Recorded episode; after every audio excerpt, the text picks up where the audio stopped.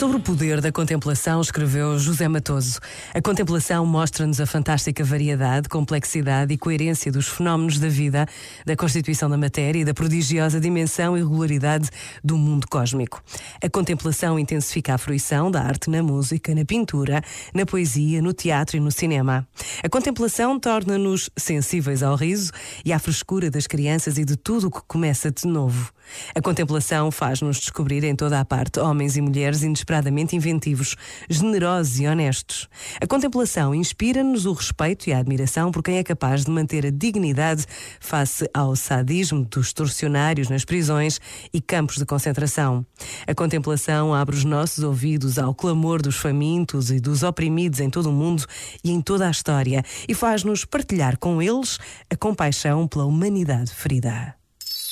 Este momento está disponível em podcast no site e na app da RGF.